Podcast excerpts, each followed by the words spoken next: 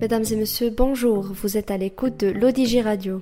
C'est l'heure de la chronique Vue unique avec moi Rita Khalidi. Une chronique qui traite tout thème, que ce soit humain, social ou technologique. Tout ce qui va vous intéresser, mesdames et messieurs. C'est bon, je vais le faire. Euh, je me repose un peu. J'ai la flemme de travailler. Demain, je ferai mes courses. On entend souvent ces phrases, et oui, ce sont des phrases typiques des paresseux et paresseuses, dont je fais partie. D'ailleurs, en préparant ma chronique, je me disais, je vais le faire après, après. Bref, la plupart des gens ont ce problème. Et alors, comment peut-on se débarrasser de cette paresse? Tout d'abord, nous devons savoir pourquoi on devient fainéant et paresseux. Eh bien, tout simplement, on se sous-estime souvent, et cela nous fait penser que nous ne sommes pas capables d'entreprendre un projet ou de réaliser n'importe quelle tâche. Bien qu'il soit souvent considéré comme un comportement négatif, il est très important de noter que la paresse peut parfois être un signe de surmenage ou de stress excessif.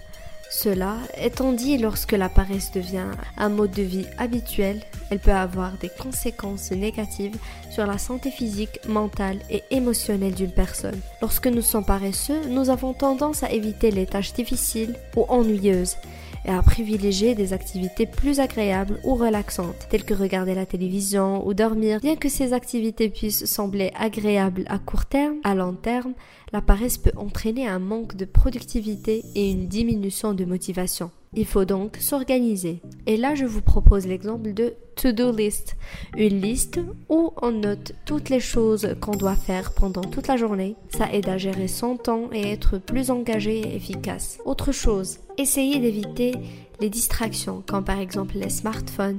On reste des heures et des heures accrochés à nos GSM et c'est ce qui nous empêche d'accomplir nos tâches quotidiennes. Une fois que vous avez démarré l'exécution d'une certaine tâche, évitez les choses qui peuvent vous détourner de son achèvement. Finalement, il faut adopter une bonne hygiène de vie. Cela veut dire quoi? C'est de suivre une hygiène de vie saine et équilibrée. Ceci implique de pratiquer une activité physique régulière, de manger sainement et de bien se reposer. Une mauvaise alimentation peut vous causer fatigue et paresse. Ma chronique touche à sa fin. Je vous donne rendez-vous la semaine prochaine pour une nouvelle chronique. Et surtout, soyez pas paresseux.